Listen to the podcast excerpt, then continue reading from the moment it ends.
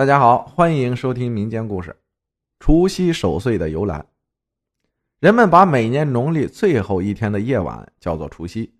除字的本意是去，引申为易，即交替；夕字的本意是日暮，引申为夜晚。除夕合起来就是明日即另换新岁的意思。古人认为除夕这一天是一个人长一岁的戒日，指虚岁。而这个晚上又是旧岁已过、新年到来的一夜，人们举家欢庆，彻夜不眠，围坐守岁，辞旧迎新，以求新的一年里大吉大利。这一习俗即为除夕守岁。关于守岁，有一个遥远的传说。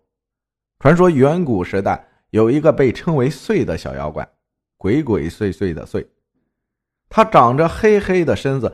但手却是雪白的。每年春节除夕夜，他都要到人间害人，专门摸熟睡的小孩子的脑门。凡是被碎的雪白小手摸过的小孩，就会生病，莫名其妙的发高烧，整夜说胡话。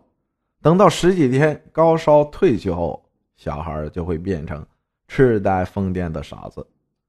所以每年到了除夕这一天。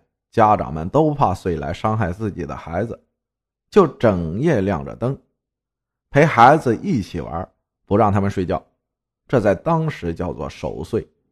后来人们觉得说“岁”这个怪物有些晦气，又因为“岁”与“岁”谐音，于是人们慢慢改守岁为现在所说的守岁了。如今随着生活水平的提高。每个家庭的除夕夜都有了新的内容，特别是春节电视文艺晚会，即春晚的兴起等，除夕之夜过得更开心、更热闹了。阿浩在这里祝大家在新的一年里平平安安、健健康康、行大运、发大财。谢谢大家的收听，我是阿浩，新年快乐。